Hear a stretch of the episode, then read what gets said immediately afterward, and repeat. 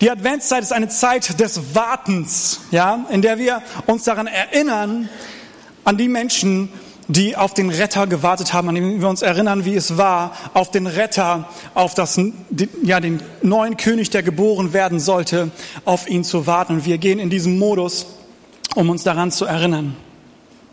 Herr, wir wollen heute Morgen eine Geschichte aus dem Lukas-Evangelium genauer anschauen, die genau in diese Zeit passt und den Wendepunkt vom Alten Testament zum Neuen Testament äh, markiert. Ja, aber wir befinden uns dort ziemlich genau eine Woche nach der Geburt Jesu. Maria und Josef sind nach Jerusalem gereist, um Jesus im Tempel beschneiden zu lassen und Reinigungsopfer zu bringen. Lass uns doch gemeinsam lesen.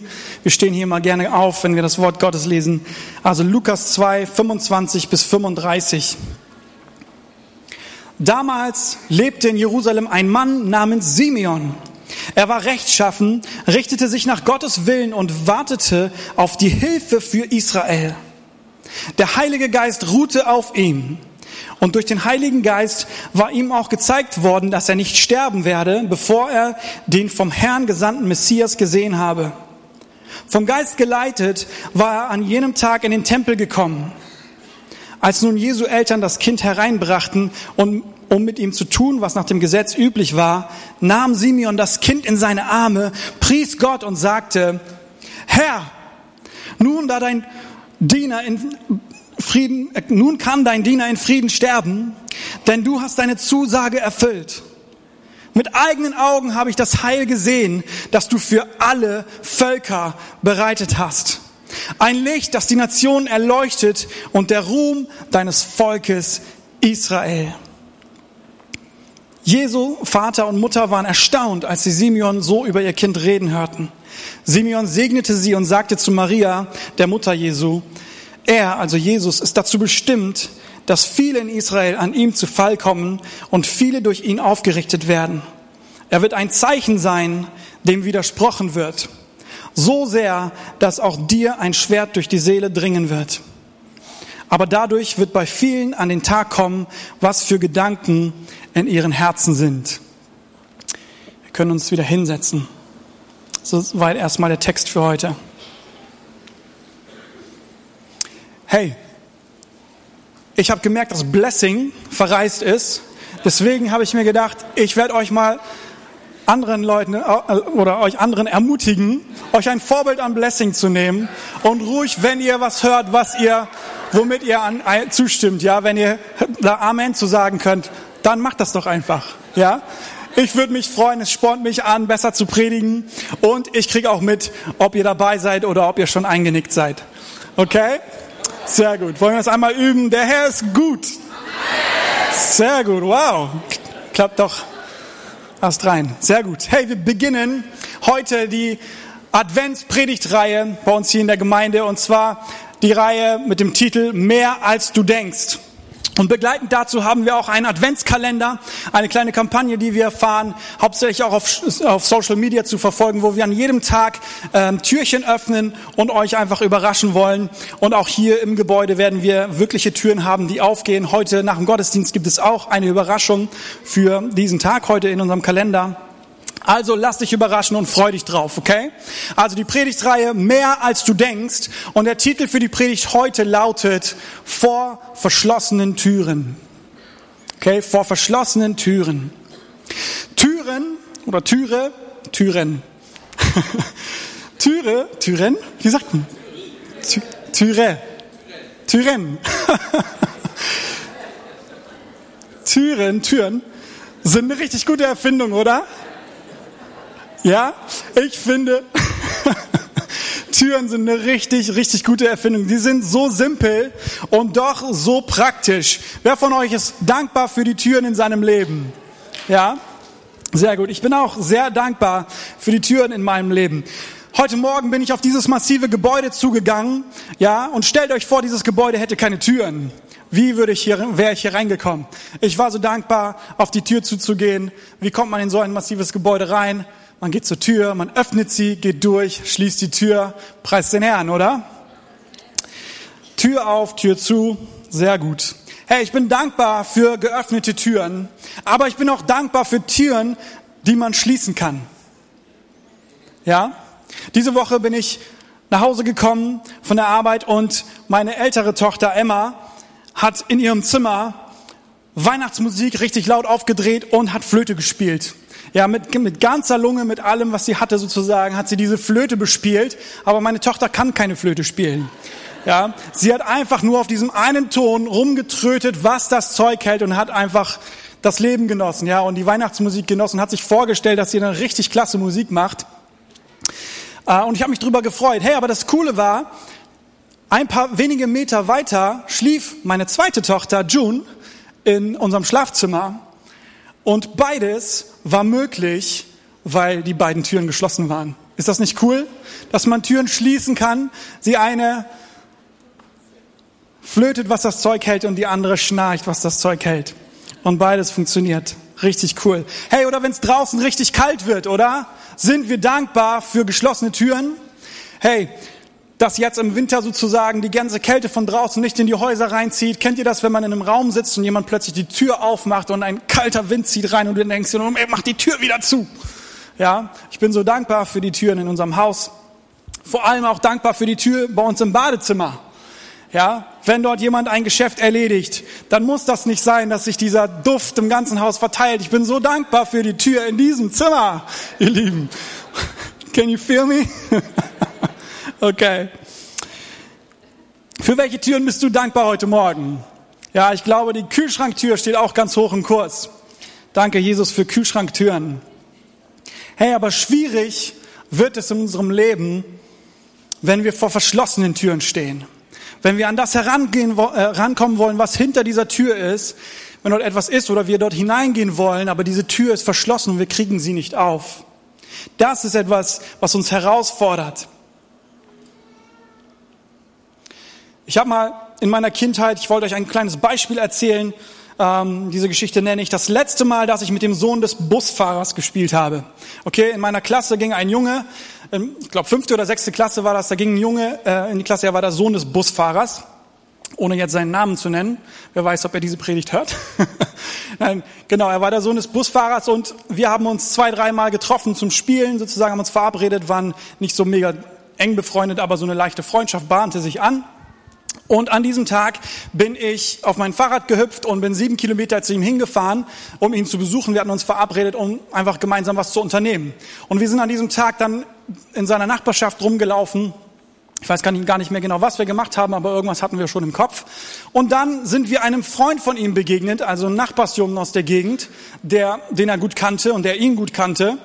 Ähm, und dieser Freund hatte ein neues Spielzeug. Er hatte einen ferngesteuerten Wagen von seinen Eltern bekommen und hatte das meinem Kumpel erzählt und wollte ihm den unbedingt zeigen. Ja, aus irgendwelchen Gründen war der andere Typ nicht so interessiert an mich, an mir so und äh, wollte sozusagen das nur seinem Freund, also meinem Freund zeigen, aber ich sollte irgendwie nicht dabei sein. Er sagte ihm, ja, ich darf dieses Auto noch nicht, nicht nach draußen nehmen, ich darf das nur drinnen fahren. So, komm doch kurz mit rein, ich zeig dir das Auto. Ja, mein Freund drehte sich zu mir um, meinte, ja, ist das okay, kann ich eben reingehen? Ich sagte, natürlich, kein Problem, geh rein.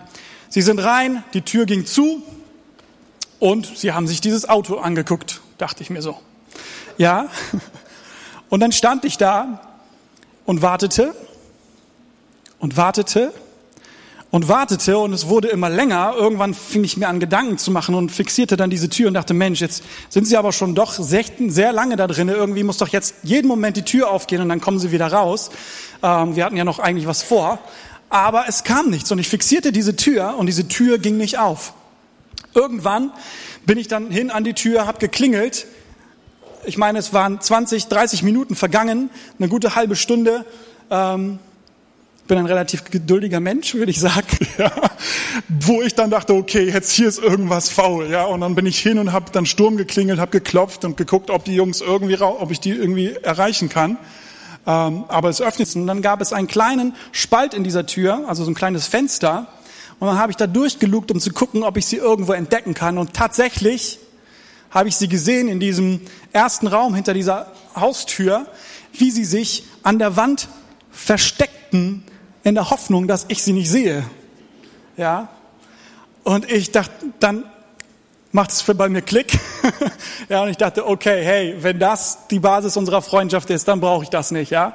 Und habe mich verabschiedet, ähm, habe geschnallt, die warteten einfach nur, dass ich irgendwie aufgebe und wegfahre jetzt, weil die irgendwie dann miteinander spielen wollten. Keine Ahnung, vielleicht war das Auto so cool, ich weiß es nicht. Ich bin nach Hause gefahren, sauer, vielleicht auch ein bisschen traurig, keine Ahnung. Ja, aber das war so eine meiner Erfahrungen, von einer geschlossenen Tür zu stehen. Okay? Dreh dich mal zu deinem Nachbarn und sag, nach dem Gottesdienst gehst du zu Alex und gibst ihm eine Umarmung. Nein, alles gut. Alles gut. Ich habe es verarbeitet.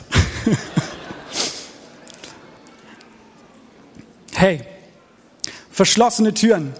Die Adventszeit ist eine Zeit, in der wir uns eigentlich das Warten auf Weihnachten versüßen, ja, eigentlich für unsere Kinder, aber ich glaube auch für uns selber, ja, indem wir jeden Tag Türchen öffnen oder Socken auspacken oder irgendwelche Tüten ähm, auspacken, wo auch immer wir das, wie auch immer wir das gestaltet haben, bis es dann endlich soweit ist und wir das Kommen unseres Retters feiern können, ja. Das ist, was wir tun. Wir öffnen Türen. Hey, aber neben all dem was wir feiern in dieser Zeit und neben all dem, die, diesen ganzen Feiertage, auf die wir uns vorbereiten und all dem Schönen und Fröhlichen, was wir haben, glaube ich, wenn wir in uns hineingehen und in unser Leben schauen, ähm, ja, dass uns klar wird, dass sehr, sehr viele von uns, obwohl wir täglich kleine Türchen öffnen, dass wir in unserem Leben auch vor geschlossenen Türen stehen. Ja, vielleicht wird es gerade in dieser Zeit uns auch bewusst, dass wir eigentlich vor geschlossenen Türen stehen und dass wir etwas haben, worauf wir warten etwas, worauf, na, wonach wir uns sehen, etwas, was wir nicht bekommen. Wir stehen vor dieser Tür, aber wir kommen nicht rein. Und ich weiß nicht, was es in deinem Leben ist. Vielleicht ist es ein Traum, den du für dein Leben hast. Vielleicht ist es etwas, wonach du dich von ganzem Herzen sehnst. Vielleicht ist es ein Versprechen, das Gott dir gegeben hat. Oder ein tiefes Verlangen nach Veränderung, weil du die Situation, in der du bist, einfach nicht mehr ertragen kannst. Vielleicht ist es ein Wunder, für das du schon lange betest. Oder eine Berufung, die Gott auf dein Leben gelegt hat. Und obwohl wir in der Adventszeit das Warten auf das Kommen Jesu ja auch nur simulieren, um uns zu erinnern, wie es für die Menschen damals war, 2000 Jahre später wissen wir ja, dass Jesus tatsächlich gekommen ist, dass er, der Retter, der Messias, gekommen ist und dieses Warten ein Ende hatte. Und dennoch wissen wir heute auch sehr gut, was es bedeutet, im Leben zu warten, oder? Wer, wer kennt das? Wir wissen sehr gut, wie es, was es heißt, vor einer geschlossenen Tür zu stehen. Es ist wie vor einer geschlossenen Tür, die sich einfach nicht öffnen lässt. Gibt es etwas in deinem Leben, worauf du wartest? Gibt es etwas in deinem Leben, das scheinbar hinter dieser verschlossenen Tür steht? wenn ja, dann möchte ich dich einmal bitten, dich zu deinem Nachbarn jetzt mal in echt umzudrehen und zu sagen, hey, das Beste liegt noch vor dir. Das Beste liegt noch vor dir. Amen. Sehr gut.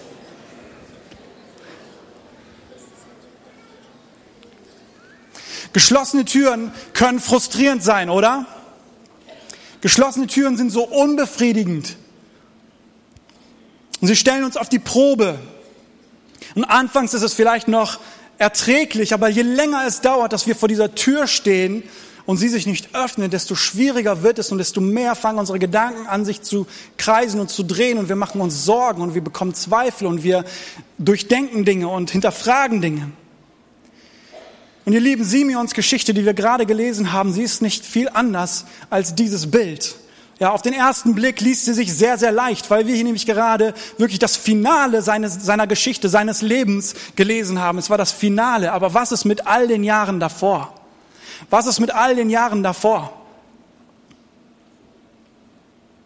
Er vertraute, wir lesen in Vers 25, dass er auf die Hilfe für Israel gewartet hatte. Er hat darauf vertraut, dass Gott kommt und seine Versprechen einlöst, die er in der Vergangenheit gegeben hatte. Er vertraute auf jahrtausendalte Versprechen, die Gott den Menschen gegeben hatte. Er kannte sich mit der Geschichte seines Volkes aus. Er wusste, dass Gott bereits am Anfang der Menschheit, direkt nachdem Adam und Eva in Sünde gefallen sind, dass Gott versprochen hat, einen Retter zu senden, der die Menschen von dem Fluch der Sünde wieder befreien würde. Und er wusste, dass Gott zu Noah versprochen hatte, die Beziehung zwischen sich und den Menschen nicht aufzugeben und die Menschen nicht zu zerstören. Er kannte auch das Versprechen, das Gott Abraham gegeben hatte, dass er sich ein Volk heranziehen würde, das niemand zählen könnte. Ein Volk, das ihn liebt und nur ihm gehört und ein Segen für alle Völker werden sollte. Und er wusste auch von dem Versprechen eines Thronfolgers auf Davids Thron. Ein König, der in Ewigkeit regieren würde. Der erste und einzige König, der ohne Fehler regieren würde und sein Volk von Not und Leid befreien würde. Diese Versprechen und auch Verheißungen, wie, das, wie die Bibel das oft nennt, hatte Gott über viele Jahrhunderte zu seinem Volk ausgesprochen. Und obwohl all das da war, wusste Simeon ganz genau, was es heißt, vor einer verschlossenen Tür zu stehen. Und es war eine dunkle Zeit, in der er lebte. Nicht nur, dass diese Versprechen schon teilweise tausende von Jahren alt waren und bis zu seiner Lebenszeit noch nicht erfüllt worden waren. Nein, besonders die letzten Jahrhunderte waren sehr dunkel für das Volk Israel.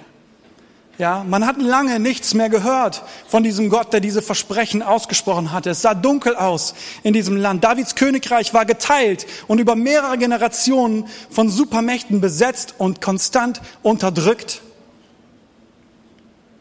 Und es ist unheimlich ruhig geworden um diesen Gott, unheimlich ruhig geworden um ihn und seine Wundertaten. Es gab keine mächtigen Propheten mehr, durch die Gott durch seine Kraft Wunder vollbracht hatte, um seine Macht und seine Existenz zu beweisen. Es war sehr, sehr ruhig und die Nacht war sehr, sehr dunkel für Israel. Es waren alles Überlieferungen. Stellt euch das mal vor. Mehrere hundert Jahre zurück.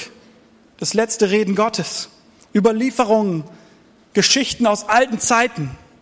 Und das ganze Volk Israel stand praktisch vor dieser riesigen Tür, die sich nicht öffnete. Und ich kann mir vorstellen, wir alle fragten, wie lange soll das noch gehen? Wie lange sollen wir noch warten?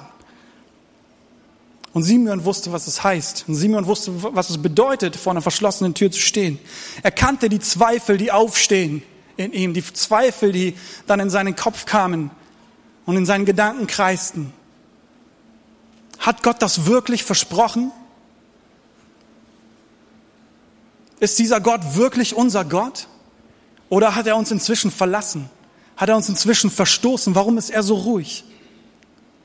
Sogar bis hin dazu, gibt es diesen Gott überhaupt oder haben sich das meine Vorfahren einfach nur ausgedacht? Sind das Märchen, die sie sich ausgedacht haben, um uns bei Laune zu halten, um uns in Spur zu halten?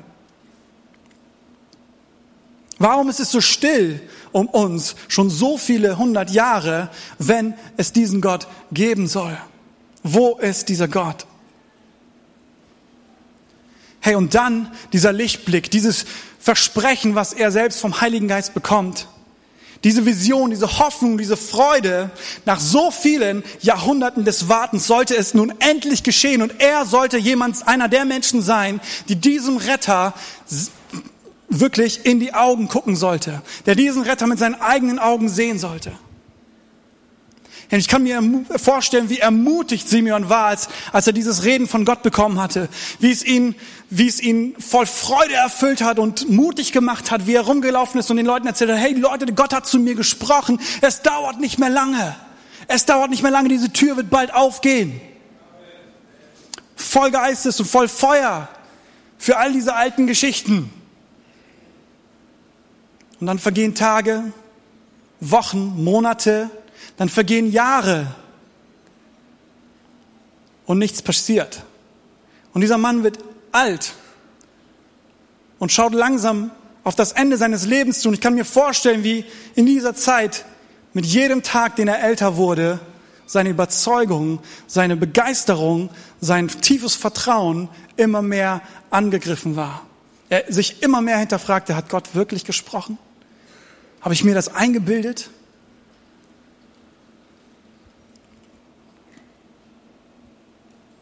Vielleicht haben sogar andere gläubige Leute ihn verspottet. Und gesagt, hey Simon, guck dich doch mal an. Wie viele Jahre hast du noch? Und du hast gesagt, du wirst den Retter sehen.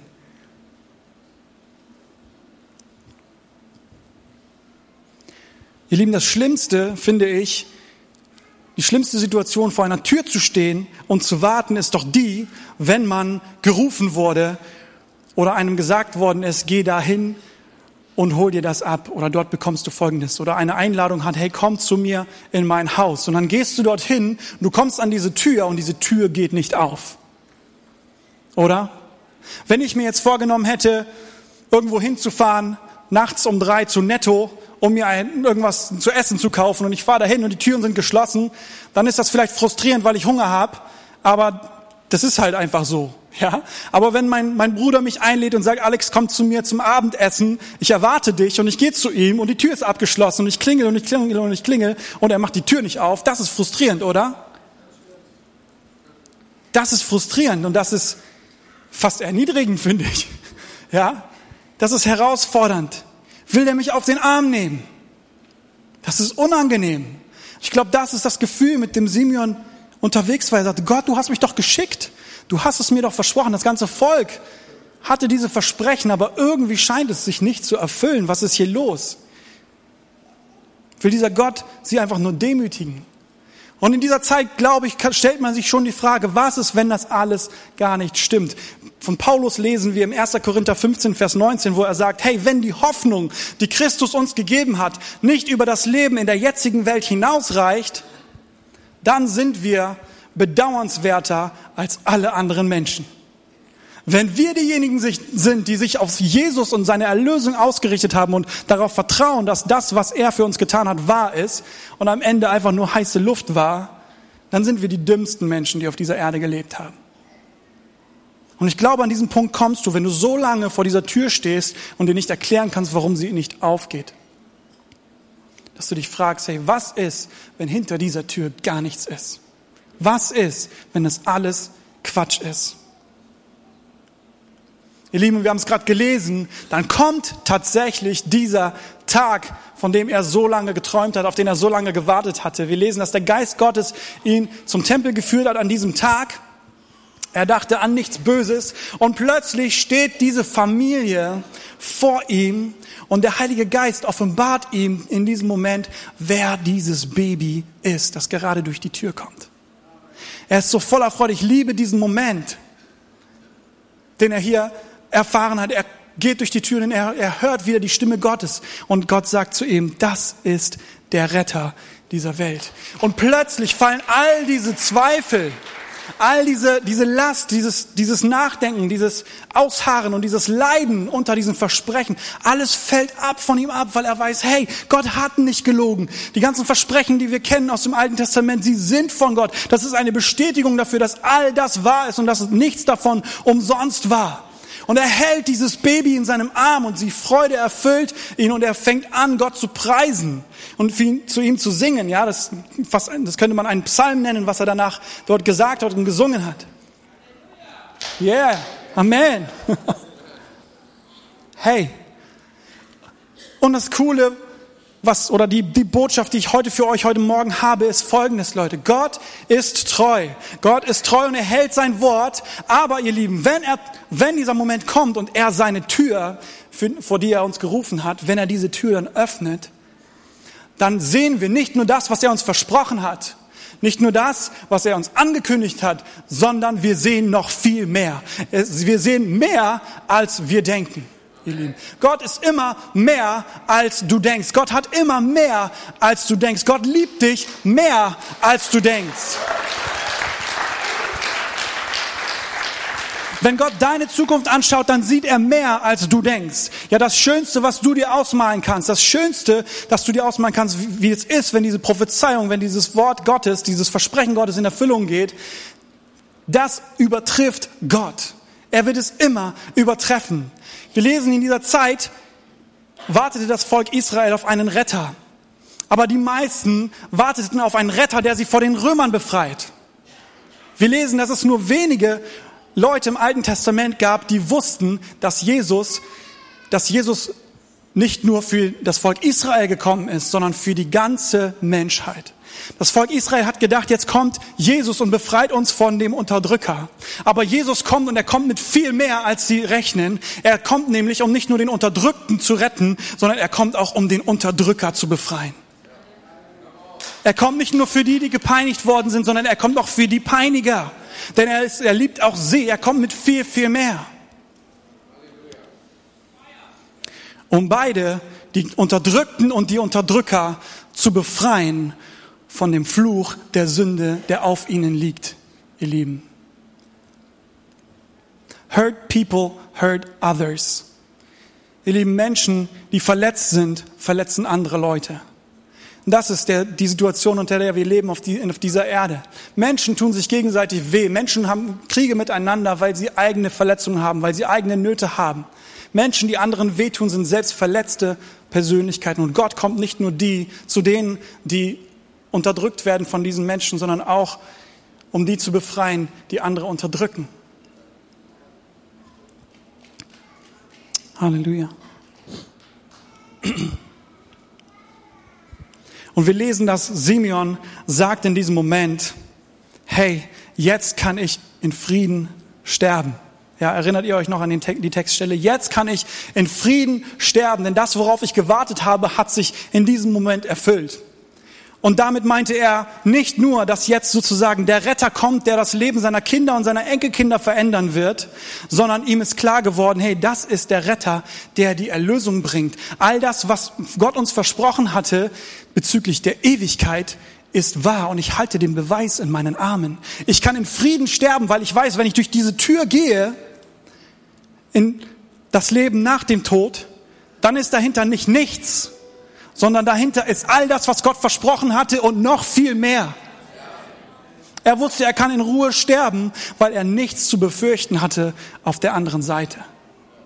Er hielt den Retter in seinen Armen.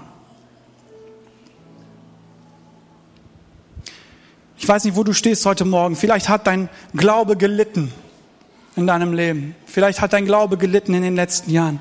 Dein Vertrauen vielleicht angefressen dein Mut vielleicht verblasst, deine Überzeugung wackelig. Vielleicht bist du von Zweifel gelähmt, nicht mehr bereit zu investieren. Von der Realität enttäuscht, kurz davor das Handtuch zu werfen. Oder du hast dich einfach mit den Umständen abgefunden und glaubst, dass das Leben jetzt einfach so bleibt und ganz langsam einfach nur noch abbaut. Lass mich dir sagen heute Morgen, das Beste liegt noch vor dir. Das Beste liegt noch vor dir und Gott kommt immer mit mehr, als du denkst.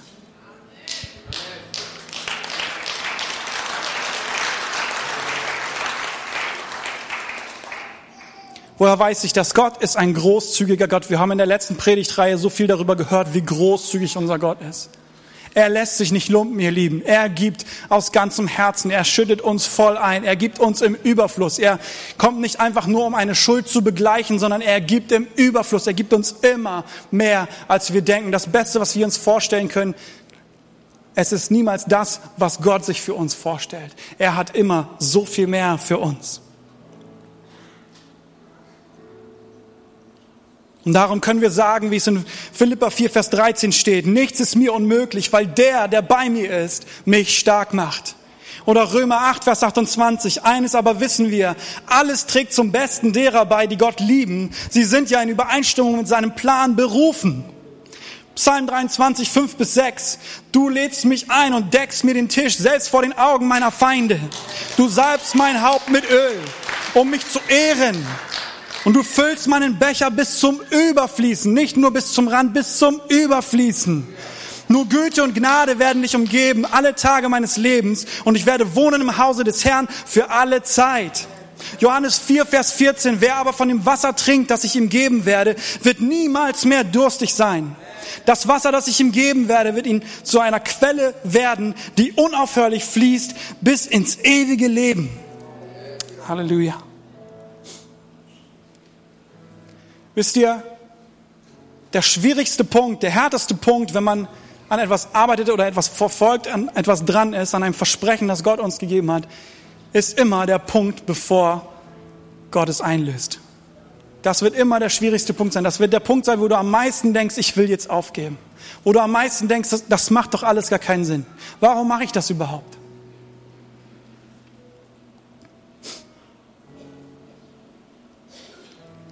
Ich möchte euch heute Morgen sagen und euch daran erinnern, Gott hält, was er verspricht und er übertrifft, was er verspricht. Das Beste liegt noch vor dir.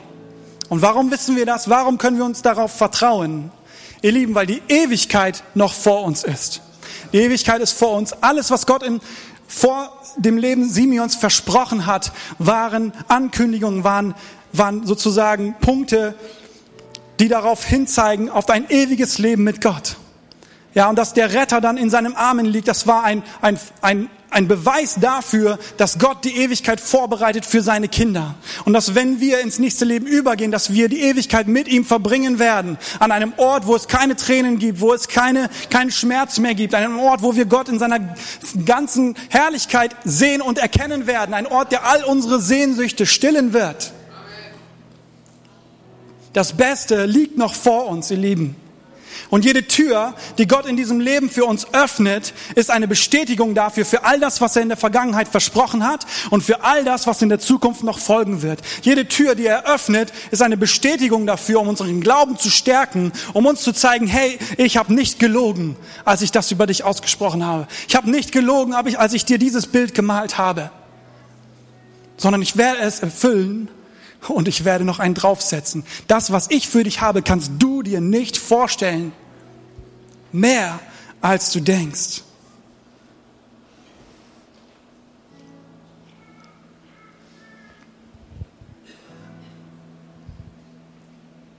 Wisst ihr, und es ist wichtig, dass wir in dieser Zeit,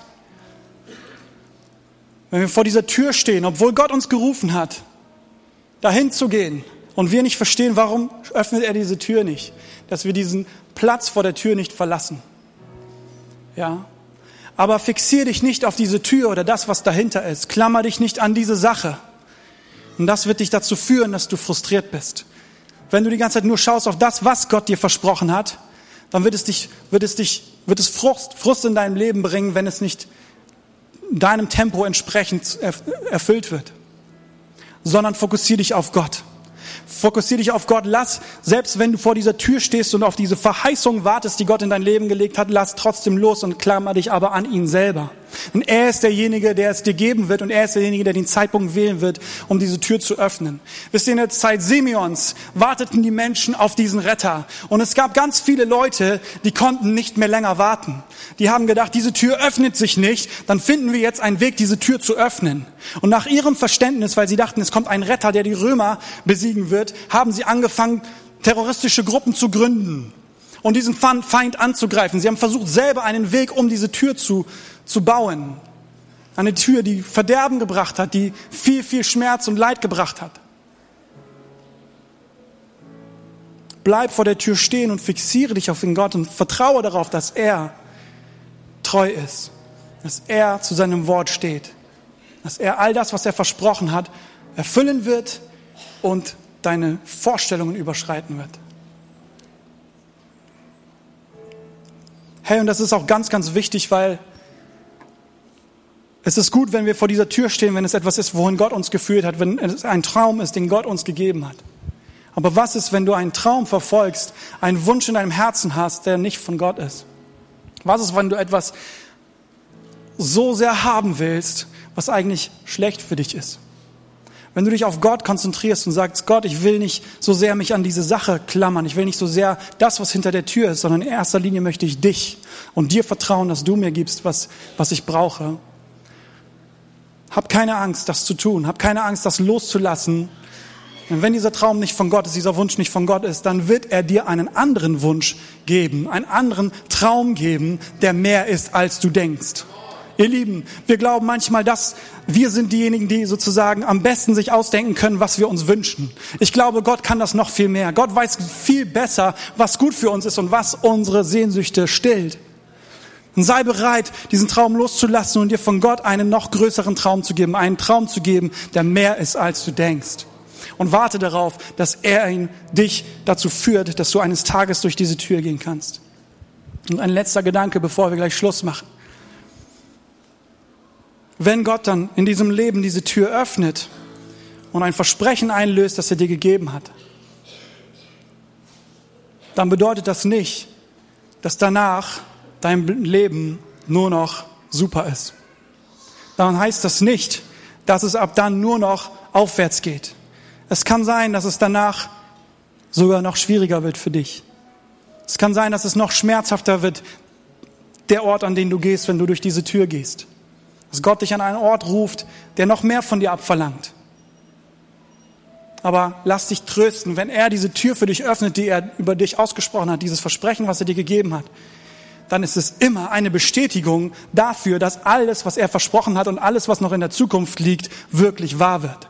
Dass die Ewigkeit auf uns wartet und dass das allerspätestens da sozusagen wir zu dem kommen, was so viel mehr ist, als wir uns vorstellen können. Lasst uns diesem Gott vertrauen, lasst uns treu sein, vor diesen Türen warten und ihm erlauben, sie zu seinem Zeitpunkt zu öffnen und zu vertrauen, dahin zu gehen, wo er uns ruft. Und ich verspreche euch, er wird euch nicht enttäuschen. Er wird uns nicht enttäuschen. Er ist immer mehr, als wir denken. In Jesu Namen.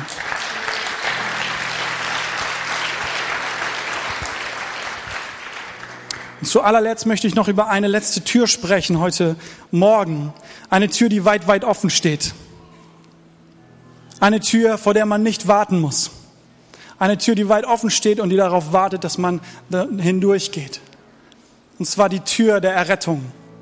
Jesus Christus ist vor 2000 Jahren ans Kreuz gegangen, um für unsere Sünde und unsere Schuld zu sterben, um für unsere Schuld zu bezahlen, so dass wir einfach so das Geschenk der Erlösung empfangen können und vor Gott kommen können und Teil seiner Familie werden können. Einfach so, ohne es uns zu erarbeiten, ohne etwas dafür zu tun, ohne lange zu warten. Diese Tür steht sperrangelweit offen. Alles, was wir tun müssen, ist nur hindurchzugehen und zu sagen, ja, Jesus, ich möchte das nehmen, was du für mich hast. Ich möchte dieses Geschenk der Erlösung annehmen. Ich möchte Teil deines Königreichs sein. Ich möchte in diesem Königreich wohnen, das du baust. Und ich möchte auf die Ewigkeit hinzugehen, äh, zugehen, die du vorbereitest. Ich möchte, dass du der Herr in meinem Leben bist, dass du mein König bist und ich möchte Kind Gottes sein. Ich möchte Teil der Familie Gottes sein, Teil seines Volkes. Diese Tür steht sperrangelweit offen und ich möchte dir heute Morgen die Möglichkeit geben, wenn du heute Morgen hier bist und sagst, ich gehöre noch nicht zu diesem König. Ich bin noch nie in meinem Leben durch diese Tür gegangen und habe Jesus in mein Leben eingeladen und ihm mein Leben gegeben ihm die Herrschaft über mein Leben gegeben und das Geschenk der Sündenvergebung angenommen. Dann möchte ich dir heute Morgen die Möglichkeit dafür geben.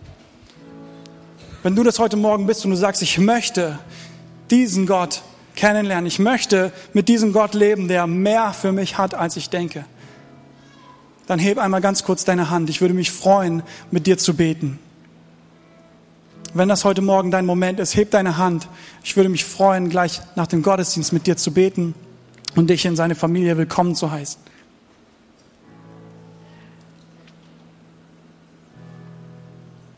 Vater, wir danken dir für diesen Morgen. Wir danken dir, Herr, dass du so unvorstellbar groß bist, Herr. Du bist so unvorstellbar groß, Herr. Du passt nicht in, unser, in unseren Verstand.